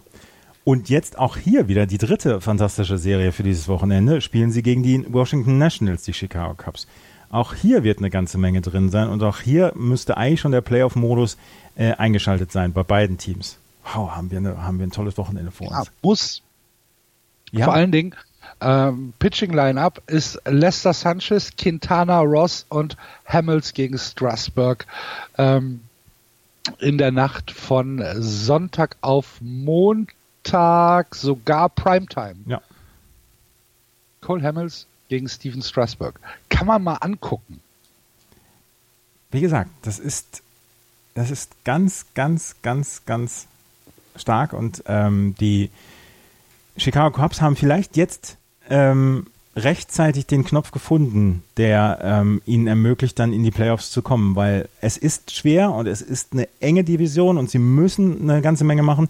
Und du hast Kyle Hendricks angesprochen. Kyle Hendricks einer der Spieler, auf den die Chicago Cubs setzen müssen, wollen sie in die Playoffs kommen, weil sie brauchen gutes Pitching. Sie brauchen jemanden wie John Lester, der allerdings nach wie vor ähm, solide und zuverlässig abliefert. Sie brauchen jemanden wie Judavish noch besser. Sie brauchen jemanden wie José Quintana in dieser, in dieser Dings. Sie brauchen Cole Hamels eigentlich auch. Sie haben ja eigentlich alle, alle Puzzleteile zusammen. Aber es wird ja. jetzt das, ähm, es wird jetzt das, das Kunststück sein, das dann wirklich in den letzten fünf Wochen so äh, aneinander zu bekommen, dass sie dann am Ende in die Playoffs einziehen werden. Die Cubs übrigens mit einer Kuriosität, die nicht so häufig vorkommt, Back-to-Back Off-Days. Wann? Diese Woche. Ja? Hm, Montag und Dienstag. Wissen die Spieler überhaupt dann, was sie zu tun ich haben? Ich weiß nicht, keine Ahnung. An Strand fahren. Einfach hier dieses, dieses, dieses Bürospiel mit den vier verschiedenen Kugeln. Einfach so Ja, kommt, kommt halt tatsächlich nicht so oft vor. Nee. Eine Kuriosität am Rande. Halbes Spiel dahinter, die St. Louis Cardinals, die ewigen St. Louis Cardinals. Du kannst, ja, eigentlich, eigentlich ist es tatsächlich seit, äh, seitdem wir diesen Podcast angefangen haben, so, dass wir sagen, ja, du, kann, du darfst die Cardinals halt nicht abschreiben, aber warum genau, wissen wir halt auch nicht. Sie haben jetzt in den letzten sieben Tagen sind sie zweimal rumgeschubst worden, zwei ihrer Starting-Pitcher, äh, in jeweils zwei Starts. Adam Wainwright und Mike Mikulas haben zwei Starts gehabt und haben neun beziehungsweise zehn Runs abgegeben in etwas mehr beziehungsweise in elf Innings. Ansonsten passt das Pitching zusammen. Sie müssen halt dann in der Offensive was aufholen. Das haben sie in dieser Zeit nicht geschafft. Und ähm, trotzdem ist die Offensive im Moment gut dabei, auch gerade in den letzten sieben Tagen, wenn man drauf guckt. Marcel Osuna, Paul Goldschmidt haben gut abgeliefert. Äh, Edman hat gut ähm, abgeliefert. Also das war schon in Ordnung. Die Offensive hat das Pitching so ein bisschen rausgerissen in den letzten sieben Tagen. Und das ist halt ein Team, ähm, wo wir nicht auf die eine oder die andere Art gucken können. Also entweder ein Pitching-lastiges Team oder ein, ein offensivlastiges Team, sondern das ist ausgewogen und sie holen immer ihre Siege und sie holen sie auch nach wie vor und das werden sie auch dann bis zum Ende der Saison machen. Ob es dann für die Playoffs reichen wird, das ist eine der sehr spannenden Fragen dieser National League. Ja, obwohl sie in der, in der Offensive, wenn du von ausgewogen sprichst, ich finde ja, dass ihre, ihr, ihr, ihre Run-Score schon relativ niedrig sind für ein Team mit Playoff-Implikationen. Also sie sind 23. mit 567 Runs, die sie gescored haben und ähm, sind auch in der, in der Betting Average in den Flop 10 der, der MLB. Das heißt, ähm, also es, es, es muss schon irgendwie passen, weil das Pitching ist jetzt auch nicht das Top-Pitching.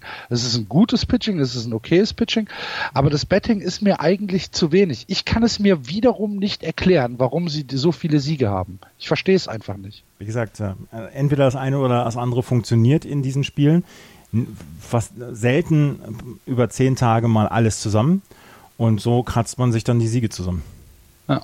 Sie haben die gleiche Playoff-Wahrscheinlichkeit wie die New York Mets, jedenfalls annähernd. Die Mets sind bei 50,5 und die äh, Cardinals bei 50,3. Ja. Das wird lustig. Ja. ja.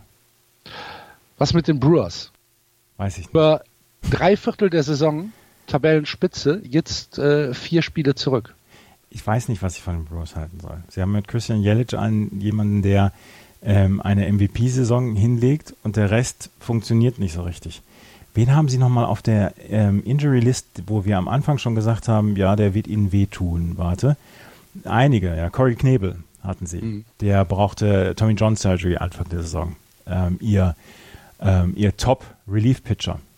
Ist eventuell einer der Gründe, warum die Milwaukee Brewers am Ende eines Spiels nicht so überzeugend sind, wie zum Beispiel im letzten Jahr. Letztes Jahr hatten sie ja mit Josh Hader dann und äh, Corey Knebel auch so, so ein zweiköpfiges Monster am Ende des Spiels. Das haben sie in diesem Jahr bislang noch nicht. Julius Chassin ist dafür dann auch im Moment auf dem ähm, auf der Injury List.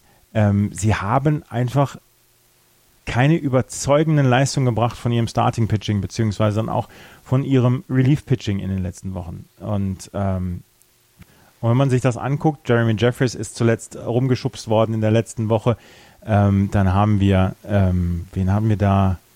Dass er Chase Anderson hatte einen Start, den er voll in den Sand gesetzt hat. Zwei ein Drittel Innings, zehn Runs abgegeben, 38,57er ERA in seinen letzten sieben Tagen. Zwischendurch kriegen sie halt auf die Hörner und das Bullpen bzw. das Pitching ist nicht so überzeugend, dass sie immer im Spiel bleiben können. Und das ist im Moment dann auch ein bisschen das Problem der äh, Brewers, der Brew hm. Crew. Ja, yeah, ich bin. Ich, ich, ich weiß es halt auch nicht. Ich aber also wenn ich jetzt die Wahl hätte, ja. mir da zwei Mannschaften rauszusuchen, dann würde ich halt schon Cubs gegen Brewers nehmen. Ich äh, Cubs und Brewers nehmen und die Cardinals mal hinten runterfallen lassen. Allein mir fehlt der Glaube. Ja, ich, ähm, ich glaube nicht, dass die ich glaube nicht, dass die Brewers in die Playoffs kommen werden dieses Jahr. Hm. Also ich kann es mir im Moment nicht vorstellen. Sie sind dreieinhalb Spiele hinter dem Wildcard-Platz, allerdings auch nur vier Spiele hinter dem Divisionssiegerplatz. Ich glaube, dass die Chicago Cubs weiterkommen werden. Ich glaube auch, dass die Atlanta Braves weiterkommen werden und dass die Dodgers natürlich weiterkommen werden. Und dann könnte ich mir vorstellen, und das wäre eine lustige Laune der Natur, wenn die Nationals und die Mets das Wildcard-Game bestreiten würden. Ja. Ja. Reds Pirates? Habe ich, hab ich nichts, aber zu den Pirates, die Pirates haben Francisco Savelli entlassen. Francisco Savelli hat allerdings den Wunsch geäußert, entlassen zu werden, weil er äh, auf der Injury List war wegen einer Gehirnerschütterung und er hat schon einige jetzt in seiner Karriere gehabt und er hat ein bisschen Angst um die Gesundheit ähm, um seine Gesundheit in den späteren Jahren und wollte nicht mehr auf die Catching-Position zurück. Man hat ihm zwischendurch nochmal ein paar At-Bats gegeben, aber man hat die Catching-Duties hat man anderen Spielern überlassen. Und jetzt hat Francisco Savelli gesagt, ja, ich muss in irgendeiner Weise versuchen, woanders unterzukommen, beziehungsweise ob ich noch woanders At-Bats bekomme. Francisco Savelli hatte vor ein paar Jahren, als die Pittsburgh Pirates diese tolle Saison hatten, hatte er damals ähm, eine, eine absolute Breakout-Season auch offensiv und ist einer von den Publikumslieblingen dann auch in Pittsburgh gewesen. Und jetzt ist seine Karriere dort beendet. Ist sehr schade, aber wie gesagt, er hatte diverse Gehirnerschütterungen schon in seinem Leben. Und das ist, mhm. wie wir inzwischen ja auch alle wissen, kein gutes Zeichen. Nee, das ist richtig. Gut, dann äh, sollen wir in die West gehen?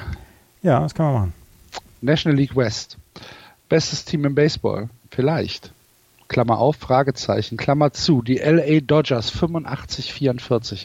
Dahinter die Diamondbacks 64-64, die Giants 63-65, die Padres 59-67 und die Colorado Rockies 58 und 70.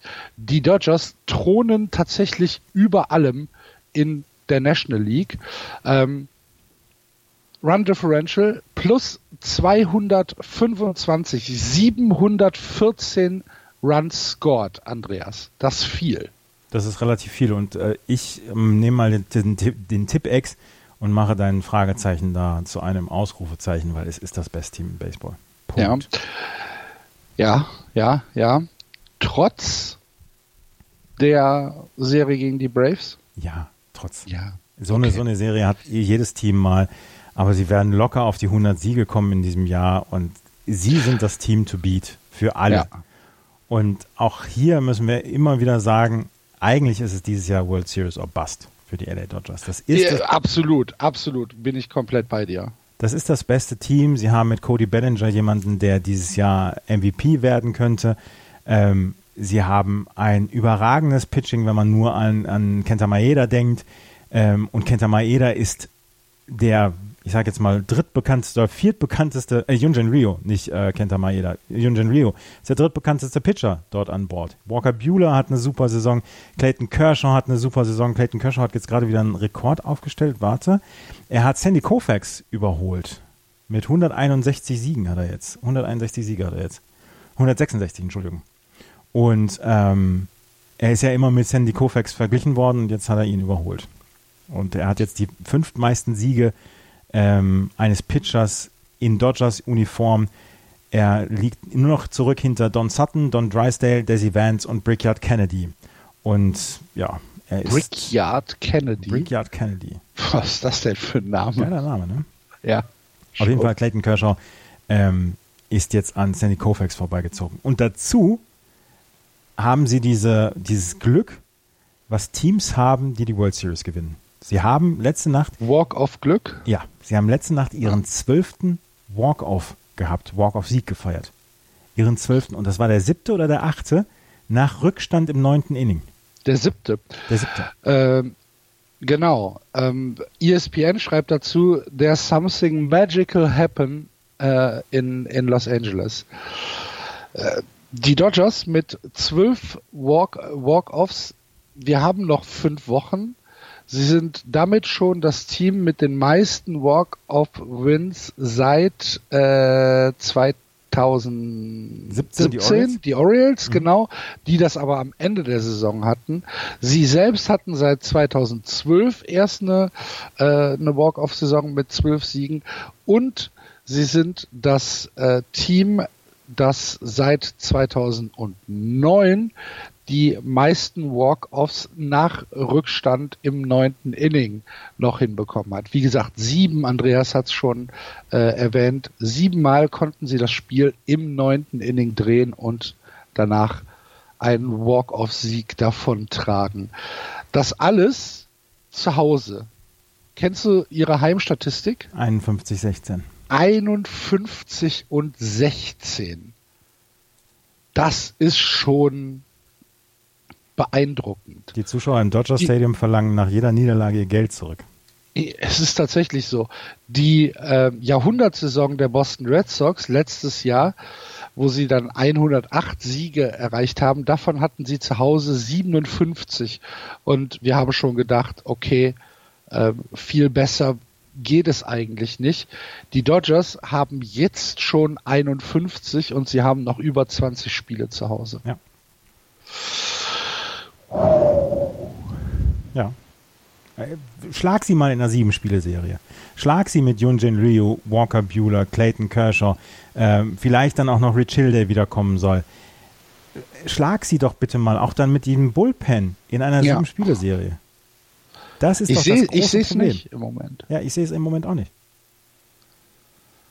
Ich, ich glaube nicht, dass es im Moment, vielleicht die Astros, die in einer Sieben-Spiele-Serie auch das Pitching entgegenschmeißen können, den mhm. LA Dodgers, um dann so eine Serie gewinnen zu können. Die, Dodger, äh, die, die Astros haben es vor zwei Jahren geschafft. Letztes Jahr haben es die Red Sox geschafft. Die können nicht nochmal in der World Series verlieren. Es geht einfach nicht. Ich glaube auch nicht. Das Bizarre an der National League West sind die Plätze 4 bis ah, eigentlich nur 4 und 3. Äh, Quatsch, 2 und 3. Die Diamondbacks sind 20,5 Spiele hinter den Dodgers zurück. Die San Francisco Giants 21,5 Spiele zurück. Beide haben aber noch gehauchtene Chancen auf die Playoffs. Die Diamondbacks fünf Spiele, die Giants sechs Spiele. Wir haben es bei den Giants eben schon angesprochen. Wahrscheinlich war es ähm, der Neckbreaker äh, diese Serie gegen die Cubs, aber fünf Spiele und sechs Spiele zurück. Ja, so ganz ausgeschlossen ist es nicht, obwohl es halt schon schwierig wird. Ne? Ja, es wird für, für die Diamondbacks und die Giants schon sehr schwierig. Also ich lege mich fest, für die Giants war es das jetzt. Und jetzt gucke ich nochmal gerade auf das Schedule der, ähm, der Arizona Diamondbacks. Die haben jetzt gegen die Rockies gespielt, dort haben sie 2 zu 1 gewonnen. Dann haben sie jetzt die Brewers vor sich, dann zwei Spiele bei den Giants und dann bei den Dodgers. Und dann geht es weiter gegen die Padres, gegen die Reds, gegen die Mets und dann wieder gegen die Reds. Da sind noch viele Spiele, viele schlagbare Spiele für die ähm, Arizona Diamondbacks dabei, aber dann müssten sie auch zum Beispiel eine Serie gegen die New York Mets in City Field müssten sie gewinnen und ähm, ob sie das dann so schaffen, das, das frage ich, war ich halt auch zu bezweifeln. Ich glaube nicht, dass die Diamondbacks konstant genug sind, um über fünf Wochen jetzt das Niveau zu halten, fünf Spiele aufzuholen. So. Ja, vor allen Dingen, weil sie halt über die gesamte Saison nicht gezeigt haben, dass sie mal zu so einer zu so einem Winning Streak in der Lage ja. sind. Ne? Es waren immer fünf Fünfer-Serien. Ja, genau. Ähm, ich glaube es ehrlich gesagt auch nicht, aber dennoch ist die Nähe in äh, der der Diamondbacks und der Giants in Relation zum Abstand zu den Dodgers schon ähm, ein, ein Indikator, wie stark die Dodgers sich abgehoben haben in dieser National League West vom Rest des Packs da. Ja. Das ist schon, ja, es ist beeindruckend. Ähm, haben wir denn sonst noch äh, Themen, über die, über die wir reden müssen, außer dass wir jetzt gesagt haben, Arizona wird schwer und Giants äh, San Francisco wird es äh, dann dieses Jahr nicht schaffen?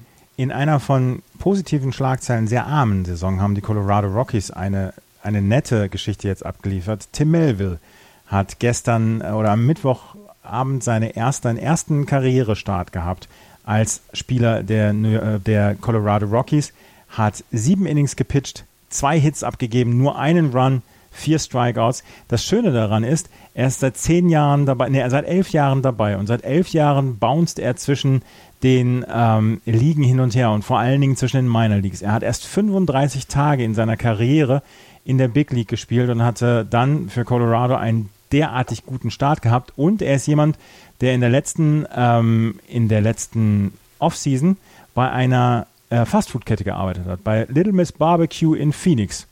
Er hatte keine Lust auf Golf nachmittags und deswegen hat er angeboten, dort zu arbeiten, hatte auch ein Vorstellungsgespräch und hat dort nachmittags, vormittags hat er seinen Sport gemacht, nachmittags hat er da gearbeitet, einen neuen Laden in Phoenix aufzubauen. Und ähm, laut seines Managers dort bei Little Miss Barbecue hat er seinen Job wohl sehr gut gemacht und sie hätten ihn gerne als Vollzeitangestellten gehabt, aber sie hätten auch Verständnis, dass er seine Baseballkarriere noch weiter verfolgen wird. Und er hatte einen ganz tollen Start und das ist vielleicht die Feelgood-Geschichte dieser letzten Woche ist, ist doch schön, wenn wir auf einer positiven Wolke ins Wochenende gehen. Genau, wir können ja nicht immer nur über die Giants schweben. Mhm.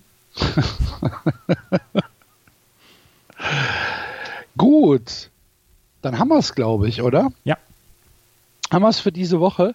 Wir hoffen, ihr hattet Spaß, auch wenn Florian nicht dabei war. Äh, wir hören uns nächste Woche nochmal wieder. Wir haben jetzt noch zwei Sendungen der, vor der Baseball-Europameisterschaft. Genau, nächste Woche noch und danach. Ja, genau. Und, äh, genau, wir haben noch zwei Sendungen. Baseball EM startet am Wochenende 7. September. Ja, genau ähm, in Bonn und in Solingen. Wir werden vor Ort sein. Wenn ihr äh, auch da seid, freuen wir uns, wenn ihr mal Tag sagt. Äh, das wird, äh, das wird hochspektakulär. In der Bonner Rheinaue werden wir uns äh, rumtreiben. Nach Solingen werden wir es wahrscheinlich nicht schaffen. Aber wenn ihr in äh, Bonn seid, kommt mal vorbei und sagt guten Tag. Ansonsten freuen wir uns natürlich über eure Kommentare auf Twitter, auf Facebook, bei uns im Blog. Falls ihr Bock habt, äh, uns ein wenig zu unterstützen. Auf der Homepage gibt es einen kleinen Spendenbutton. Da freuen wir uns natürlich ganz besonders. Ansonsten wünschen wir jetzt ein schönes Wochenende. Schaut äh, Baseball, wir haben es ja gesagt, dieses Wochenende vollgestopft mit Top-Serien. Und wir hören uns nächste Woche wieder. Macht's gut. Tschüss. Tschüss.